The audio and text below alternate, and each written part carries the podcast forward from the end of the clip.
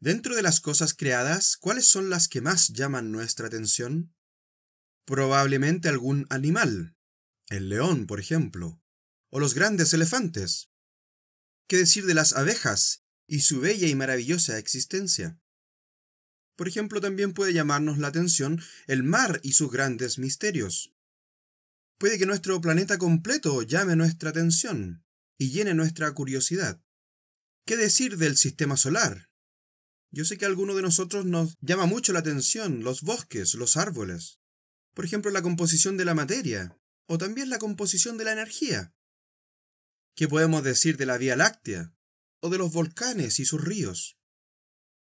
¿Cuántas otras miles de cosas creadas que nos rodean nos llenan de asombro y nos maravillan cuando las analizamos detenidamente?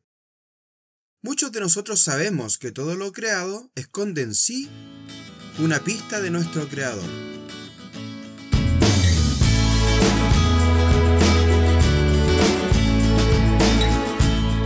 Hola, mi nombre es Daniel Sepúlveda y les doy la bienvenida a otro episodio de Algo para Reflexionar, el podcast para jóvenes y jóvenes adultos de IDAM.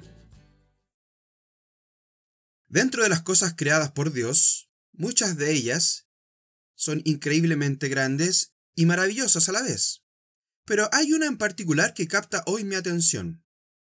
En esta oportunidad quisiera compartir con ustedes un aspecto de nuestra propia naturaleza humana, que me parece muy interesante y a la vez increíble. Para comenzar, quisiera hacer las siguientes preguntas.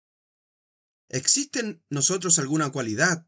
¿Existe en nosotros alguna cualidad o característica que nos haga distintos dentro de todas las demás cosas creadas?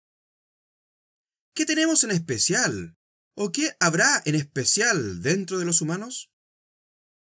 ¿Qué tenemos en nosotros mismos que no existe en otra criatura física o en algún otro elemento visible? Job 32.8 dice, Ciertamente espíritu hay en el hombre, y el soplo del Omnipotente le hace que entienda. Es particularmente cautivador advertir que existe en nosotros una capacidad distinta y especial que nos hace diferentes de todas las demás cosas creadas. Hemos sido dotados con raciocinio, con la capacidad de pensar y cuestionar no solo lo que nos rodea, sino también nuestra propia existencia. Pero, ¿para qué o por qué fuimos diseñados con la capacidad de cuestionarnos nuestra existencia? ¿Quién quería que analizáramos el porqué de nuestra vida o el propósito mismo de nuestro paso por este planeta?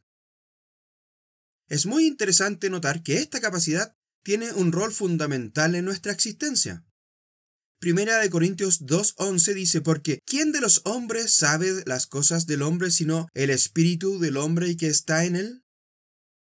Raciocinio se define como la facultad de la mente que permite aprender, entender, razonar tomar decisiones y formarse una idea determinada de la realidad.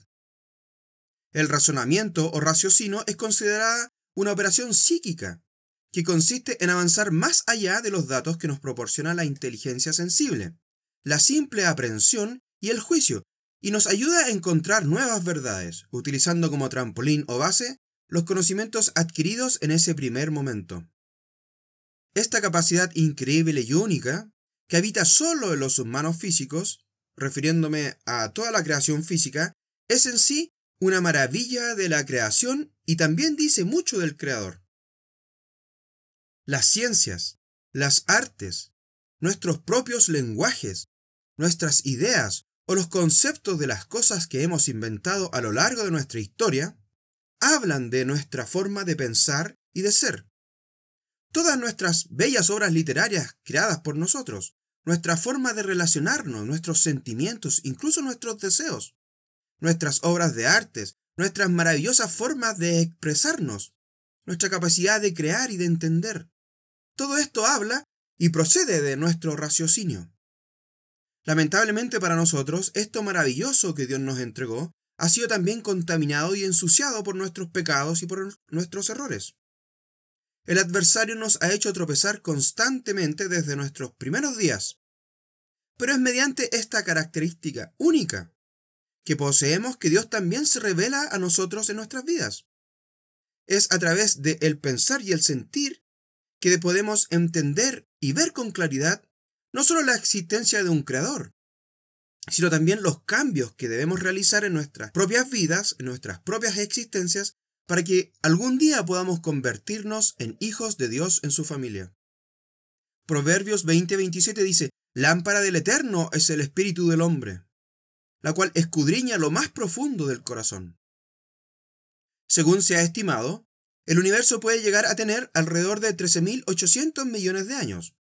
Por otro lado, se ha establecido o se ha estimado que la Tierra tiene alrededor de 4.600 millones de años.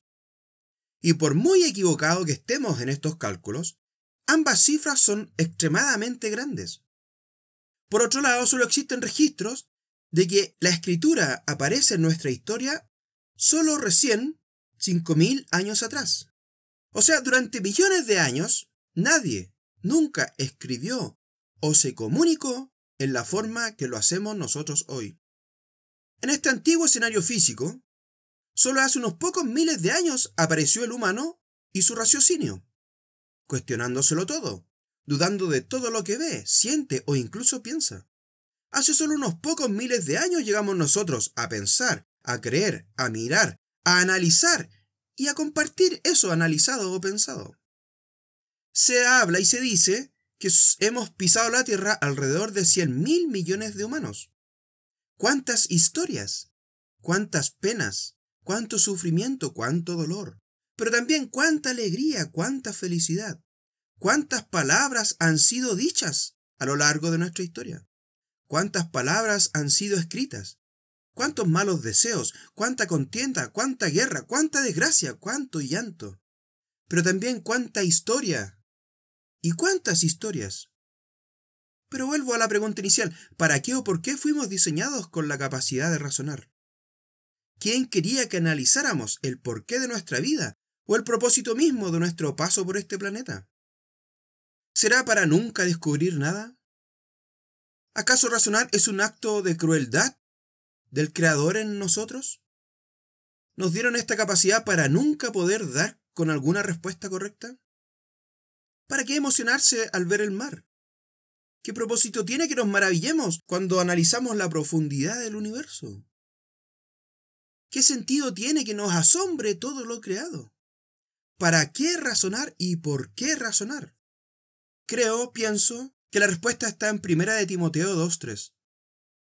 Primera de Timoteo 2.3 dice, porque esto es bueno y agradable delante de Dios nuestro Salvador, el cual quiere que todos los hombres sean salvos y vengan al conocimiento de la verdad. Tarde o temprano, todos tendremos todas las respuestas a todas nuestras preguntas. El acto de razonar tendrá por fin su propósito completo. Veremos lo que hay que ver y entenderemos lo que hay que entender, ya sin engaño, ya sin error. ¿Se imagina usted ese momento? Como bien sabemos, y de la misma forma que Dios el Creador nos ha enseñado y ha planeado, llegará ese bello día donde todos, todos quienes tienen esa capacidad humana de razonar, podrán finalmente ver, entender y responderse cada una de las preguntas que se hicieron mientras vivían su primera vida. En ese tiempo Dios les hablará directamente a sus mentes. Y ellos, de la misma forma que nosotros hoy, entenderán como nunca antes lo habían hecho, y sabrán por qué hemos sido creados y por qué tenemos esta bella y hermosa característica de razonar. Sus mentes por primera vez en sus vidas entenderán y procesarán esta increíble y maravillosa revelación. Para concluir, quiero resumir en pocas palabras lo expuesto hoy. Hay en nosotros una capacidad única y especial dada por nuestro Creador que nos hace distintos a todo lo demás creado. No hay nada parecido dentro de la creación física. Solo los humanos podemos pensar, sentir y razonar de la misma forma que Dios hace. Entonces razonar, pensar, entender es una increíble capacidad que Dios puso en nosotros y que querámoslo o no nos hace especiales y únicos. Este espíritu que Dios puso en el hombre es la interfaz o la herramienta que Él diseñó para que tarde o temprano, y en acuerdo al tiempo que Él escoja, Él pueda revelarse a sí mismo, a cada uno de nosotros, a cada uno de los humanos que alguna vez pisó la tierra. Y esto es algo para reflexionar.